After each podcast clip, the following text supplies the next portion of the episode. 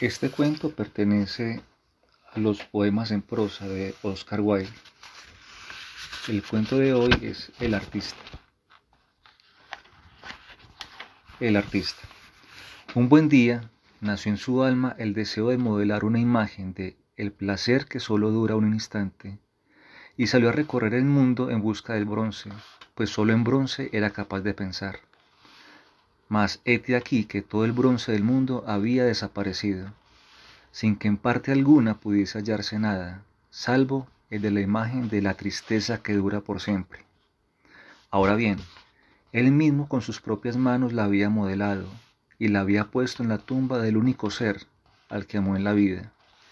En la tumba de la criatura fallecida a quien más había amado colocó esta imagen, modelada por él mismo, para que fuese signo del amor del hombre, que no muere nunca, y símbolo de la tristeza del hombre, que dura para siempre. Y en el mundo entero no había más bronce que el de esta imagen. Tomó entonces la imagen que había modelado, púsola en un gran horno y la entregó al fuego.